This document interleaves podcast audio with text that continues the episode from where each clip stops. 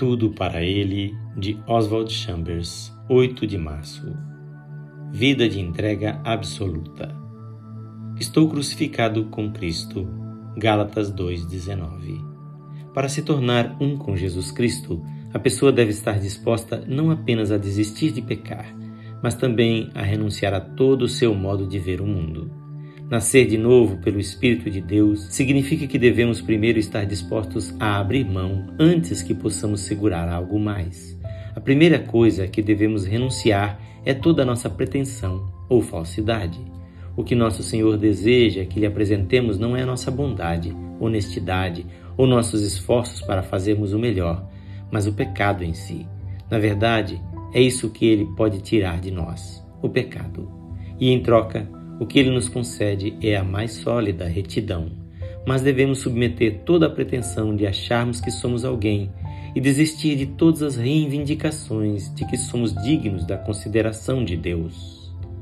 Feito isso, o Espírito de Deus nos mostrará o que precisamos renunciar em seguida. Ao longo de cada passo deste processo, teremos que desistir de nossas reclamações quanto aos nossos direitos pessoais Estamos dispostos a renunciar à nossa vontade de reter todas as nossas posses, nossos desejos e tudo mais em nossa vida?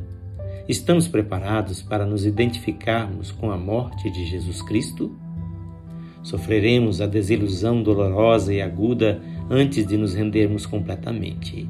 Quando as pessoas realmente se veem como o Senhor as vê, não são os terríveis pecados ofensivos da carne que as chocam, mas a terrível natureza do orgulho de seus corações opondo-se a Jesus Cristo.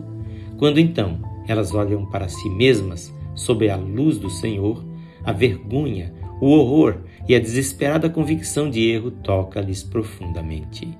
Se você está diante do dilema da renúncia, prepare-se para atravessar um período de crise. Desista de tudo o que você é e de tudo o que possui por causa dele, e então Deus o capacitará para que você faça a sua vontade. Esta leitura é feita por seu amigo, Pastor Edson Grando. Que o Senhor Jesus lhe conceda a experiência da verdadeira cruz.